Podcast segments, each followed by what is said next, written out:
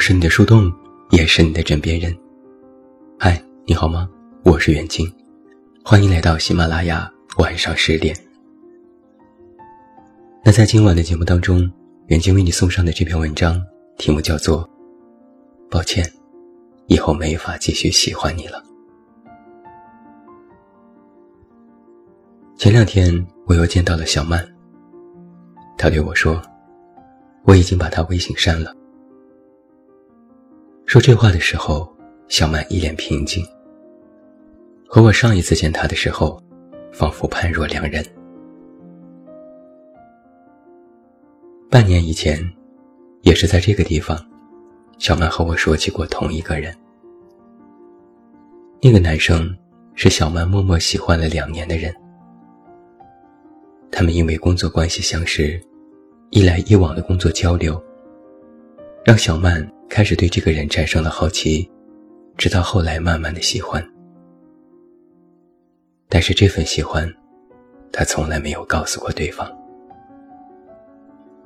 大概在小曼的心里，偷偷的藏起这份好奇，偶尔拿出来和朋友聊一聊，这样就够了吧。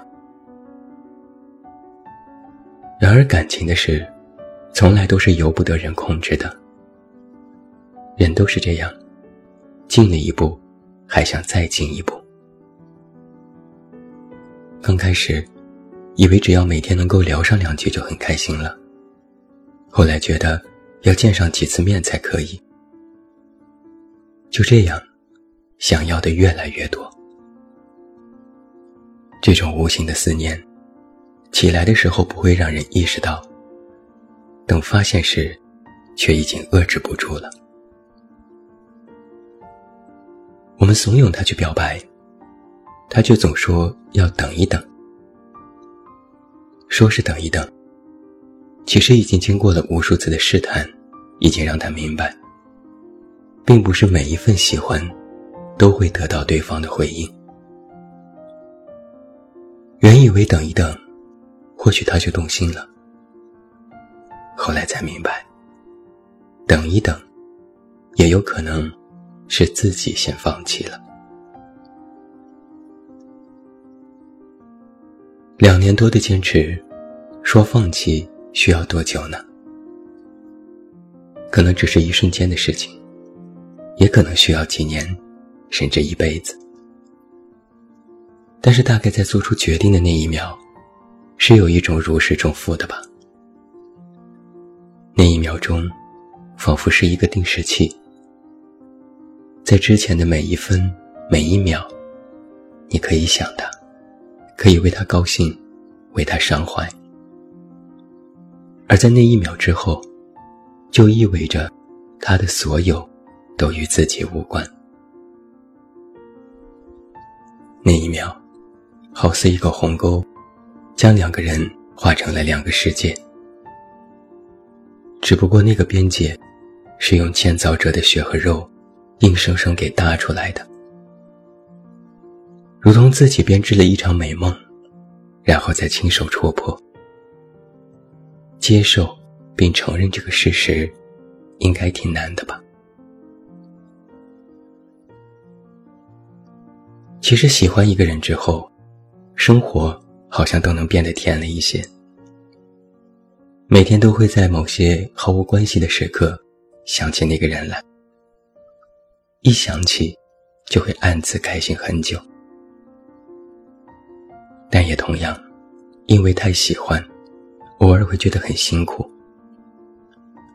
当辗转反侧，只为等一条回复，对方却一无所知的时候；当不停告诉自己，他可能也会喜欢我，又一次次失望的时候；当只要一想起他，甜蜜和胃酸。都会同时涌上来的时候，真的好辛苦啊！好像就是在这种喜欢的过程当中，在突然之间，我们的人生里就得分出一大半的时间用来患得患失，一大半用来揣测他的心情，一大半用来咬牙坚持。然后莫名就会觉得有些难过，这么辛苦，又何必呢？以前总有人告诫说，无论什么时候，都不要太爱一个人。那个时候会觉得，既然喜欢，为什么不呢？后来慢慢才知道，因为太喜欢一个人，会让人忘了自己。就像电影《路遥知马力》当中说的：“爱情可以让人骄傲如烈日，但同时，也可以让人卑微如尘土。”但无论是哪一种，当在打算放弃的那一刻，都已经没那么重要了吧？每一个从感情里回过神来的人，大概都会在夜深人静的时候。骂自己很傻，很蠢。明明知道没有结果，干嘛还要坚持这么久呢？值得吗？但该去怎么判断值得还是不值得这件事呢？从获得开心和甜蜜的角度来说，是值得的；从获得忐忑和难过的角度来说，是不值得的。从考虑时间成本和情绪成本来说，是不值得的；从获得精神力量来说，又是值得的。什么是值得，什么是不值得，好像从来没有一个固定的答案，只是放在了不同的层面和角度去看待同样喜欢一个人这件事上。就像是知乎上的一个回答说的那样。总会有回报的，只不过，可能不是以我们一开始想要的方式，但总是一件好事。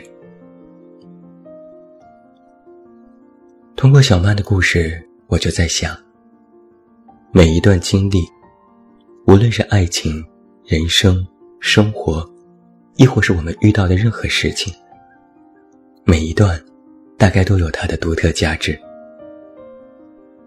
结果是糟糕的也好，过程是痛苦的也罢。选择一直坚守下去也可以，想要放弃也没关系。至少，在体温变冷之前，在内心变冷之前，在放弃之前，在心脏停止跳动之前，我们曾经都听从过自己的内心。然后等到几十年后，头发发白的躺在床上，想起曾经能够那么坚持的喜欢过一个人，那时也会想要微笑。所以，如果你正在喜欢一个人还不想放弃，那么再努力试试看。如果你觉得辛苦，觉得累了，那不如早点放手。开始你的新生活，无谓值得不值得，我们都要听从自己的内心。抱歉啊，以后没法继续喜欢你了，但我会祝福你，希望你也能够如我一般的去喜欢另外一个人。我是你的树洞，也是你的枕边人。关注公众微信，这么远那么近，找到我。我是远近，晚安。